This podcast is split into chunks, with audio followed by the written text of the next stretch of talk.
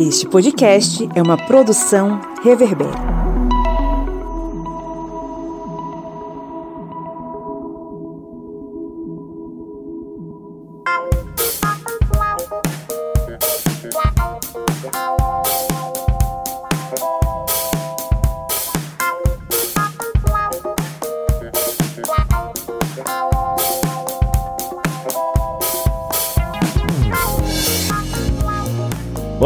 Historiantes! Está entrando no ar mais um episódio da sua, da minha, da nossa Minipédia, o seu programete sobre assuntos históricos em formato expresso. É o tempo de você tomar um cafezinho e aprender muito conteúdo em história. Eu sou o professor Pablo Magalhães estou aqui acompanhado do senhor Kleber Roberto. E aí, pessoal, beleza? Kleber Roberto, inclusive, que agora é, é sommelier de, de soja, né, Kleber? É, a pessoa tem que mudar a alimentação pessoa tem que perder alguns quilinhos, aquela pancinha redondinha que não, dá muito certo, não. É, vida saudável agora, vida saudável. E aí, tem recado pra gente, Cleber Roberto? Tem, tem. Tem um recado muito bom, viu? Que agora tem aula nova lá no nosso curso de Escrita na História, mas é exclusivo para apoiadores. Você quer ver essas aulas? Acesse apoia.se barra historiante. Ó, ficou uma aula show de bola. Foi sobre o que mesmo aula? Fontes históricas, algo que a gente usa muito. Você trabalha com história, você tem que entender um pouco o que são as fontes históricas. Show de bola, ficou uma aula massa mesmo. E lá das terras de São Luís, no Maranhão, a senhora Joyce Oliveira. E aí, gente, mais uma vez com uma voz sexy aqui pra vocês falando das terras pluviosas do Maranhão. Joyce, é, você passou quanto? Acho que esse ano ela, já, ela passou mais tempo gripada, mais dias gripada do que não gripada, né, Joyce? Pois é, né? É, presencial, o ensino presencial faz isso com o professor. Mas vai melhorar, vai melhorar. Bom, estamos aqui reunidos em clima de oração para falar sobre o que, dona Joyce? Nós vamos falar um pouco sobre o Dom Pedro I nosso, que é o Dom, Dom Pedro IV de Portugal, depois que ele foi embora, né, daqui. Pois é, o que aconteceu com essa criatura, né? A gente conhece o Pedro I da nossa história, né, do Brasil e sabe que ele foi-se embora quando abdicou em favor de Dom Pedro II, mas que aconteceu com ele depois que ele se foi. E por que ele se foi? Vamos tentar refletir sobre isso nesse episódio. Kleber Roberto, me diga uma coisa: quais seriam os três principais tópicos que, de certo modo, são os mais importantes sobre esse assunto? A gente tem que entender por que de Pedrão saiu do Brasil, Pedrão voltou para Portugal, em três pontos principais. Os motivos que fizeram ele sair do Brasil, abdicar para Pedrinho, Dom Pedro II, a crise de sucessão em Portugal, que foi uma crise bem complicada, e também entender os últimos dias de Dom Pedro, que não foram aqui, ele continuou nas terras lusitanas. E possivelmente os nossos ouvintes lá de Portugal, os nossos irmãos lusos, né, poderão ouvir esse episódio e cornetar a gente se eles acharem que a gente falou alguma coisa errada, né? Então, queridos ouvintes, queridas ouvintes de Portugal, fiquem à vontade para mandar mensagem pra gente lá no arroba historiante, no Instagram, no Facebook, no Twitter, seja lá onde vocês preferirem, tá? Vem que a gente recebe com muita alegria. E diga não à xenofobia, viu? Como é? Diga não à xenofobia. E se eles tiverem boas referências, assim, de autores, eles podem mandar os livros pra gente. A gente, ó, agradece. O pessoal vai ouvir e vai dizer, ah, eles estão com hostilidade com a gente. Tá não, pode vir. Vem, vem, vem sem xenofobia, como lembrou Joyce. Bora pra pauta.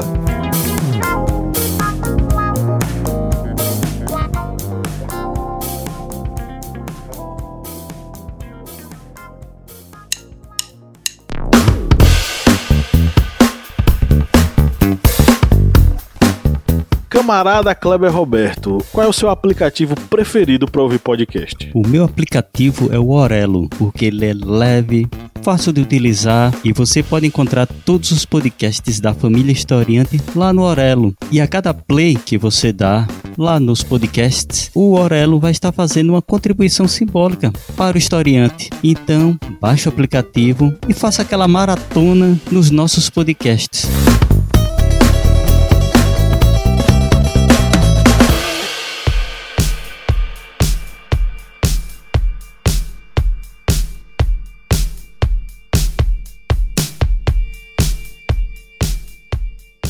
Falar sobre o Pedro, o Pedro I né, é, no final do seu reinado em nosso país, precisa ter aquela atenção redobrada sobre, primeiro, os motivos que conduziram ele a ir para Portugal, e encerrar o seu período de reinado em nosso país. É, a gente não pode dar uma explicação simplista, né? O que muita gente sabe é que um belo dia Pedro I abdicou em favor do seu filho Pedro II, né? O jovem Pedro II que tinha 5 anos de idade na época e foi embora. Por que ele fez isso? Quais motivos o levaram a entregar a coroa nas mãos do seu filho, iniciando inclusive o período regencial que vai terminar com o golpe da maioridade. E aí Pedro II assume com apenas 14 aninhos. O período regencial foi marcado por muita instabilidade política, mas o final do reinado de Pedro I também foi marcado por muita, é, muita volatilidade política. Primeiro porque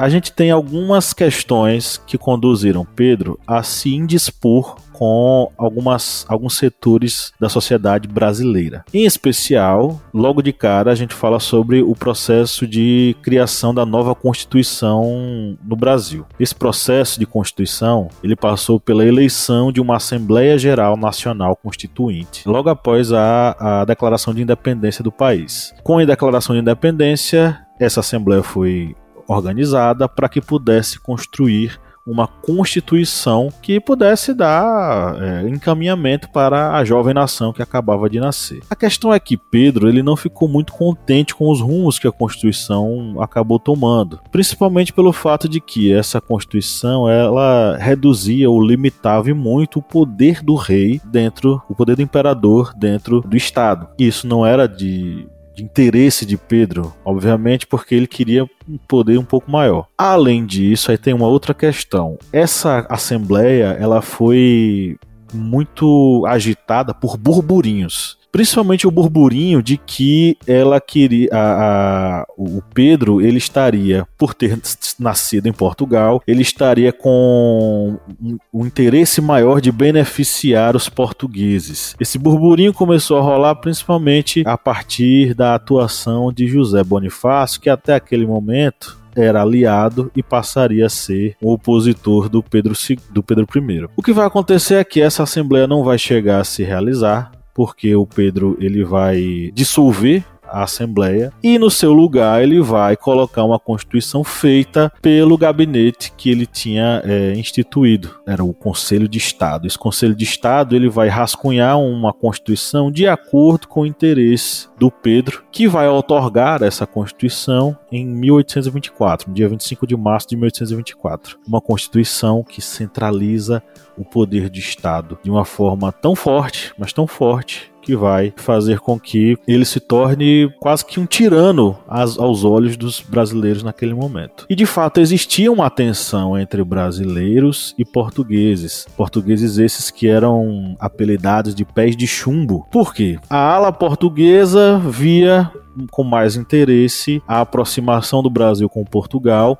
Dizem que havia o risco de que o Brasil voltasse a ser colônia. A Mary Del Priore, no livro dela sobre José Bonifácio, fala que, na verdade, esse tipo de acusação era mais uma fake news, não era verdade. Não existia esse interesse português de fazer com que o Brasil voltasse a ser colônia. O que existia, obviamente, era o interesse português de estabelecer certa relação que beneficiasse Portugal diante das relações que fossem estabelecidas com o Brasil.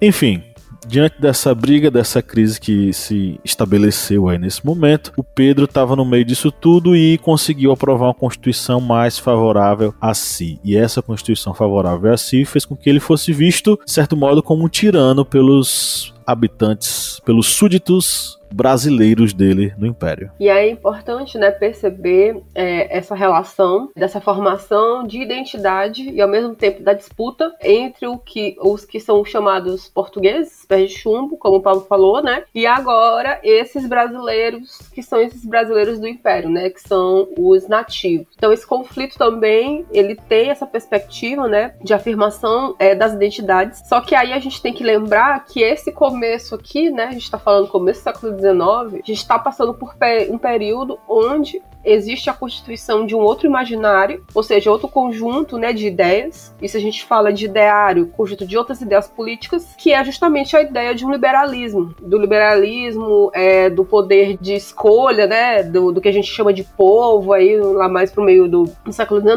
Então existe a experiência da Revolução Francesa, que traz essa ideia de uma monarquia constitucional, se a gente for puxar aqui, vamos lembrar que um dos primeiros períodos do, da Revolução é uma monarquia constitucional. Então você tem essa discussão posta à mesa e você tem ao mesmo tempo um governante que quer governar como se ele fosse o imperador absolutista antes da ideia, né, do que é um processo revolucionário. Então é por isso que também tem esse conflito, porque tem a ver com uma questão de visões diferentes sobre como que se rege né, uma, uma um, um, país, como se rege um império. É com o que, que as pessoas esperam desse governante. Né? E aí entra um, um pontos que são centrais para a gente entender o que é que leva o Dom Pedro, primeiro nosso, a sair daqui, que tem a ver com a morte de um jornalista, que foi o Libero Badaró, né? O nome completo dele, o Giovanni Battista Libero Badaró ele era italiano e ele foi fundador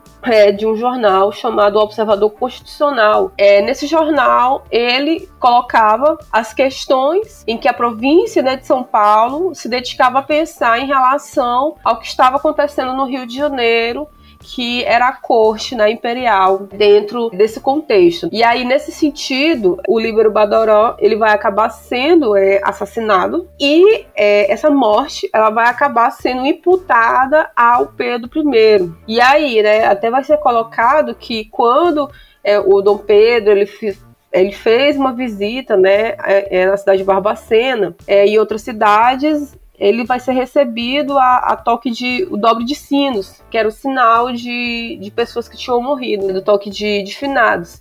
Então, esse momento da morte do Liber Badaró vai ser importante também no, no processo né, dele fazer a abdicação. E aí, só para marcar aqui, né, que o Liber Badaró ele foi assassinado em 20 de novembro de 1830. Então, esse foi um fator importante né, dentro do processo de abdicação do Pedro.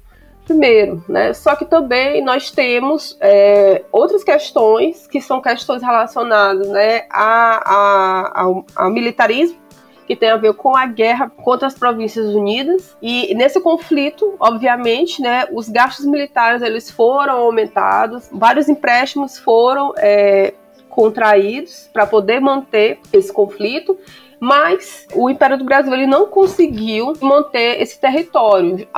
O fato de não conseguir vencer este conflito né, vai dar origem ao país que nós conhecemos hoje como o Uruguai, né, que eram as antigas Províncias Unidas do Reino do Rio da Prata. E se vocês acham que o negócio estava pegando fogo, jogaram mais gasolina, porque como dito por Joyce, teve todo esse problema de gastos militares, a impopularidade por, pela perda da cisplatina, e tudo isso vai acarretando nesse desgaste. E digamos o ponto de culminância desse desgaste foi já na chamada Noite das Garrafadas. E o que foi essa Noite das Garrafadas? Não foi uma noite pessoal bebendo cana e comemorando não, foi quebra-pau mesmo. Foi um período que Dom Pedro ele tinha visitado Minas Gerais e tinha retornado para a capital, a capital do Império, o Rio de Janeiro. Os brasileiros viam com maus olhos já o imperador, mas os portugueses eles queriam saudar o imperador, que como dito por Pablo, ou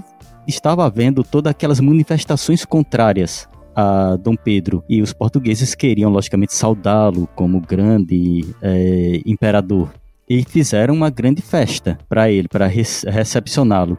Só que para os brasileiros, aquilo ali não foi só visto como uma recepção, foi visto como uma provocação. E aí os dois lados começaram a literalmente se engalfinhar. Não eram hooligans, eram somente brasileiros e portugueses lutando na capital do Império. E esse confronto ele durou três dias e teve início no dia 11 de novembro de 1831.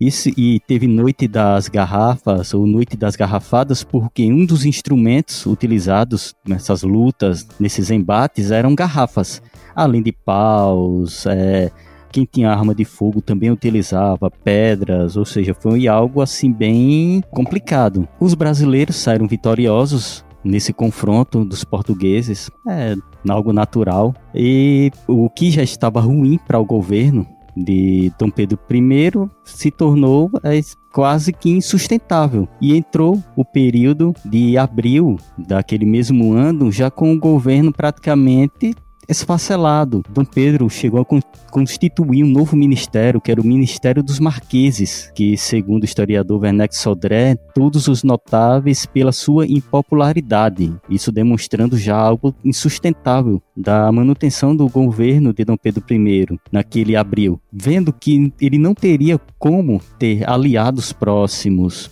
estava tendo já que mobilizar tropas para fazer ali, digamos, uma escolta e vendo que o clima já estava totalmente insustentável, é, ele decide abdicar o trono.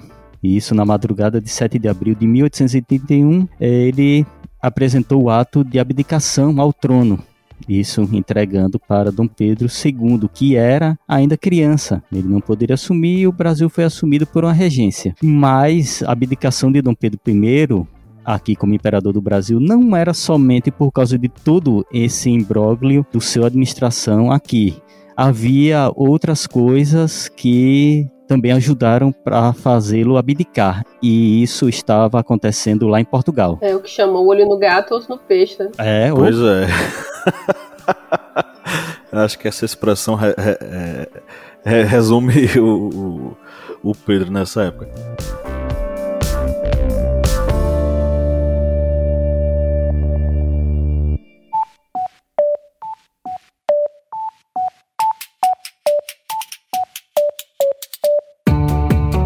Joyce Oliveira, quem acompanha o Historiante há um bom tempo, já curte o conteúdo, pode nos ajudar a manter o projeto, né? Senhor, pode sim. Quem quiser ajudar né, a gente do historiante a continuar produzindo esse conteúdo maravilhoso, pode ir lá no nosso apoia.se. Aí vai se tornar nosso apoiador e vai ter acesso a conteúdos exclusivos, a cursos que a gente produz para os nossos apoiadores, né, a materiais didáticos, vai também ter sorteios de livros, enfim, né? Tem podcast secreto, ou seja, vai ter um mundo novinho, exclusivo para quem quem for, né, aquela pessoa maravilhosa que resolver apoiar o historiante. E o endereço qual é? apoia.se barra historiante. O link tá na descrição desse episódio.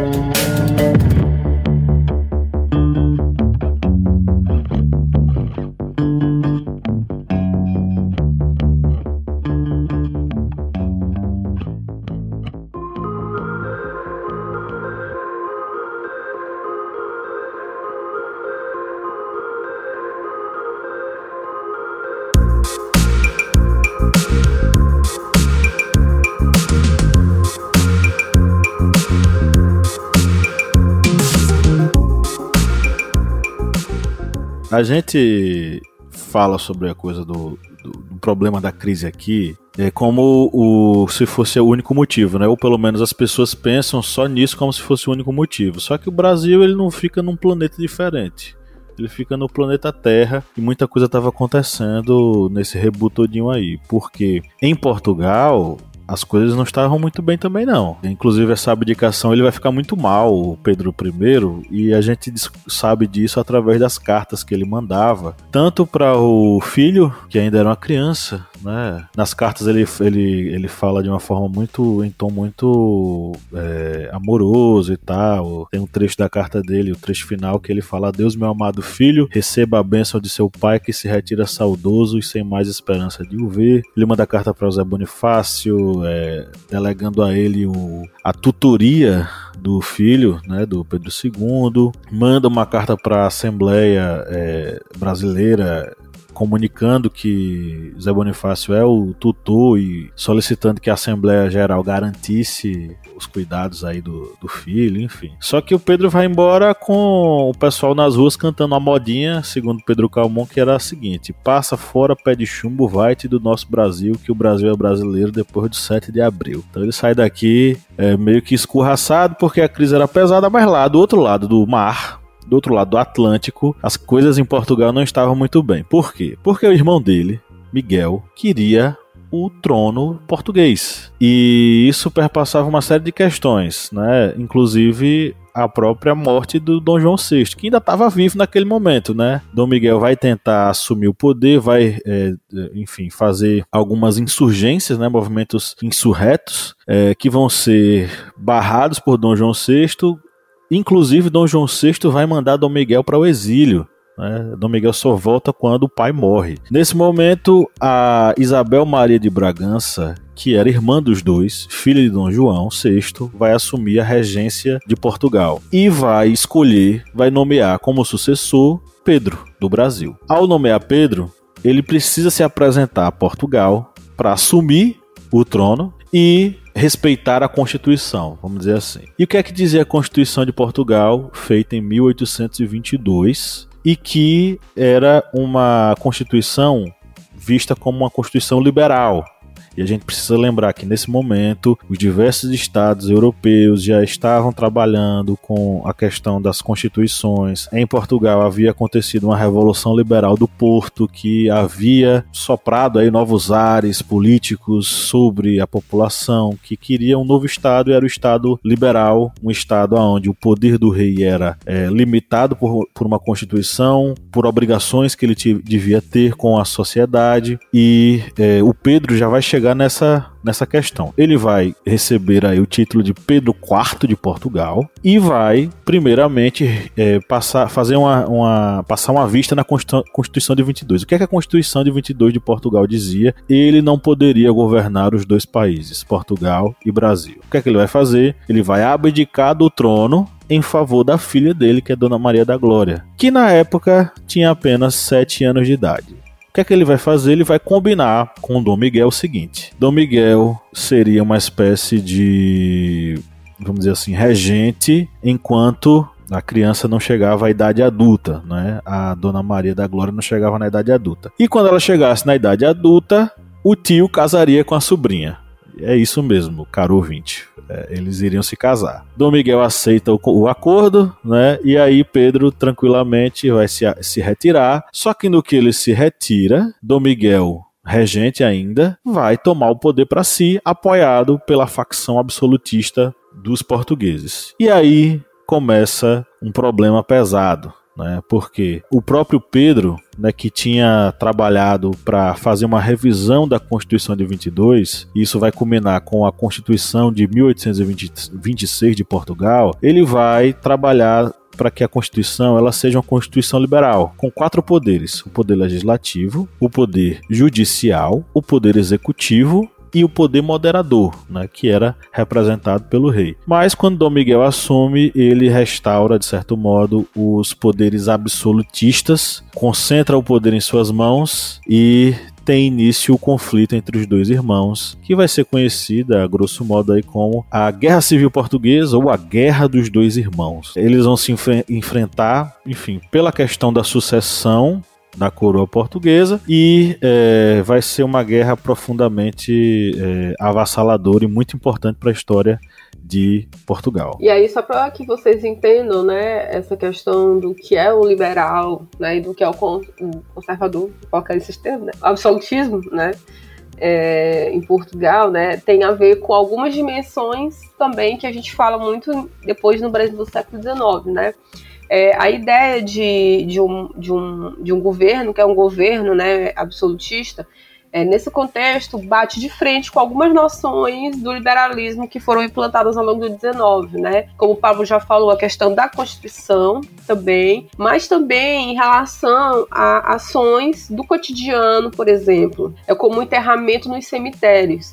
Após esse momento em que Portugal ele acaba tendo, né, esses momentos que são momentos é, associados ao liberalismo, é tentado fazer uma implantação de algumas medidas que são medidas liberais, como a questão dos enterramentos dos cemitérios. E para você que não se lembra, né, que isso não era uma norma, né? O enterramento era feito dentro do, do, da igreja, né? ou do passo episcopal, né? Quanto mais próximo da igreja, mais próximo de Deus. Então essa é uma noção que é muito absolutista. E aí em Portugal você tinha é, uma grande população que ainda estava enraizada muito também desses valores, que eram valores de boa, valores desse absolutismo monárquico, né? É tanto a gente fala dessa nobreza que era, a gente chama nobreza de espada, né, que é essa nobreza hereditária, como da nobreza togada, que são os burgueses que compravam esses títulos de nobreza, e também, né, as camadas populares também, né, as rurais, elas também mantinham muito desses hábitos que eram hábitos considerados da época da monarquia. Então, esse tipo de reforma, ela acabou não sendo muito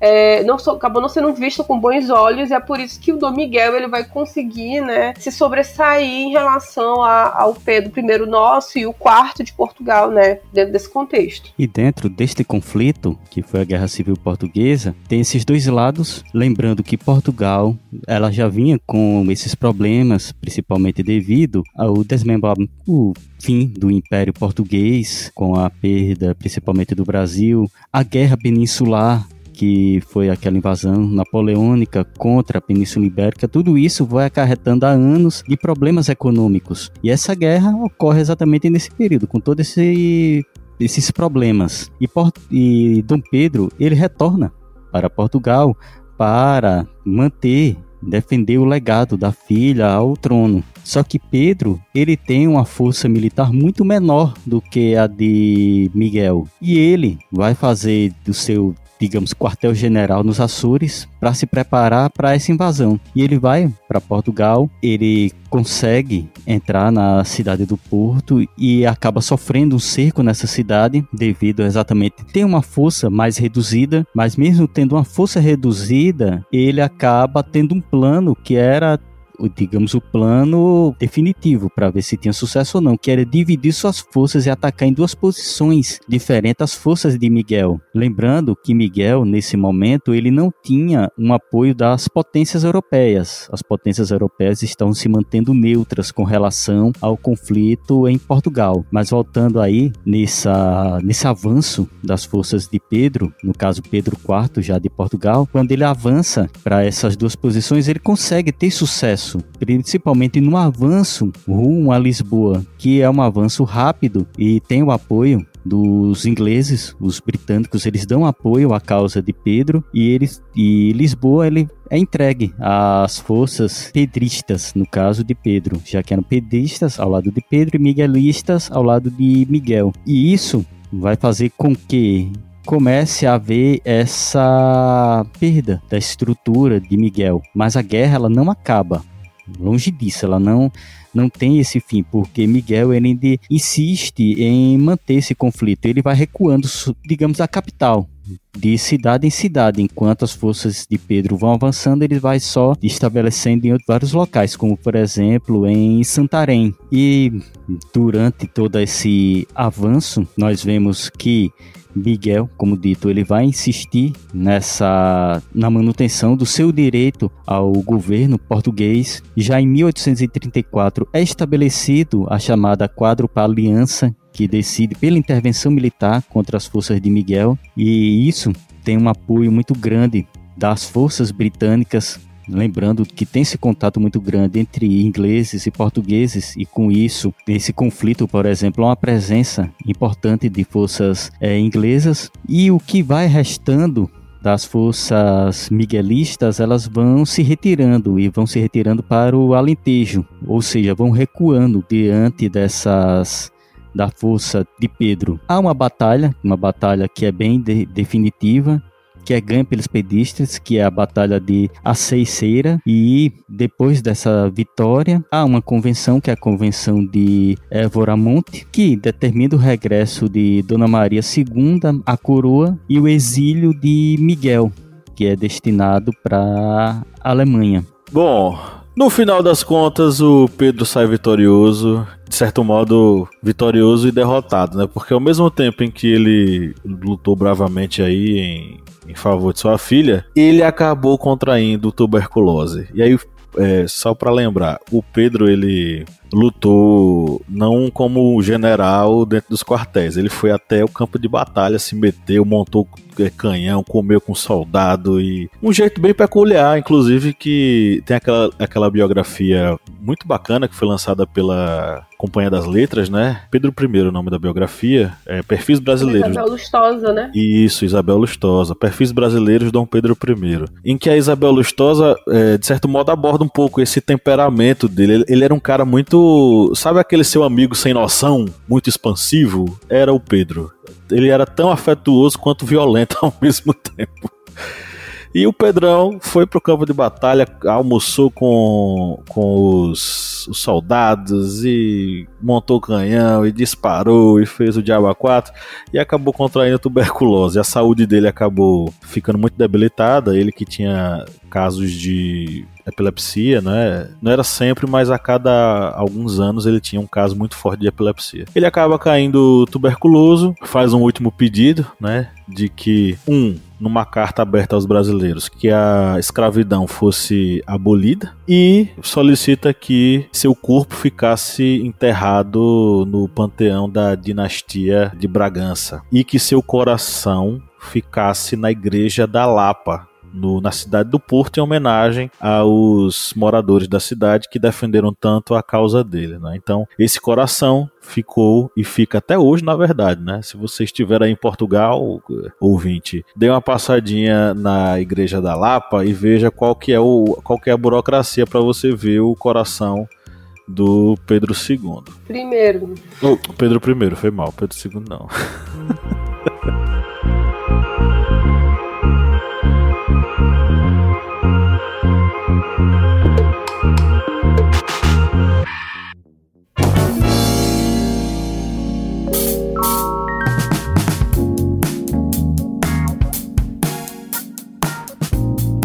Bom, chegamos ao final da nossa gravação, gente. Vocês querem falar mais alguma coisa pra gente concluir? Eu acho que é interessante, né, quando a gente fala é, sobre o que a gente chama na história desses vultos, que a gente aprende nos anos iniciais, é que quando a gente fala, né, essas, essas, essas questões em torno do Dom Pedro, é de entender que ele era um, é um sujeito histórico, né, uma pessoa. Então, ele, ele se contradiz como as pessoas se contradizem. A diferença é que a gente aprendeu a observá-lo apenas como um herói, um grande vulto da nação. Então, é, acho que é importante a gente pensar essas pessoas né, como pessoas que são pessoas como nós, só que de outros contextos, né? Pra gente acabar não endeusando e não fazendo é, uma heroicização e tentando dizer que se é um herói ou se é um vilão, né? Acho que a gente tem que trabalhar muito nessa mediação. É, pegando bem esse gancho de Joyce, é exatamente isso. Temos que estudar realmente, pesquisar em várias fontes para percebermos que muitos heróis, muitas pessoas que têm aquela áurea de herói nacional, muitas vezes por trás esconde um ser humano com falhas e muitas vezes até um ser humano cruel, mas que por determinados desejos políticos acaba recebendo uma áurea, não uma áurea divina, mesmo sendo um personagem não tão glorificado pelos seus atos. Então é isso. Che temos um podcast. Um grande abraço a todos, todos e todas que nos ouviram até agora e tchau, tchau. Tchau, gente. Até mais. Valeu, pessoal. Até mais.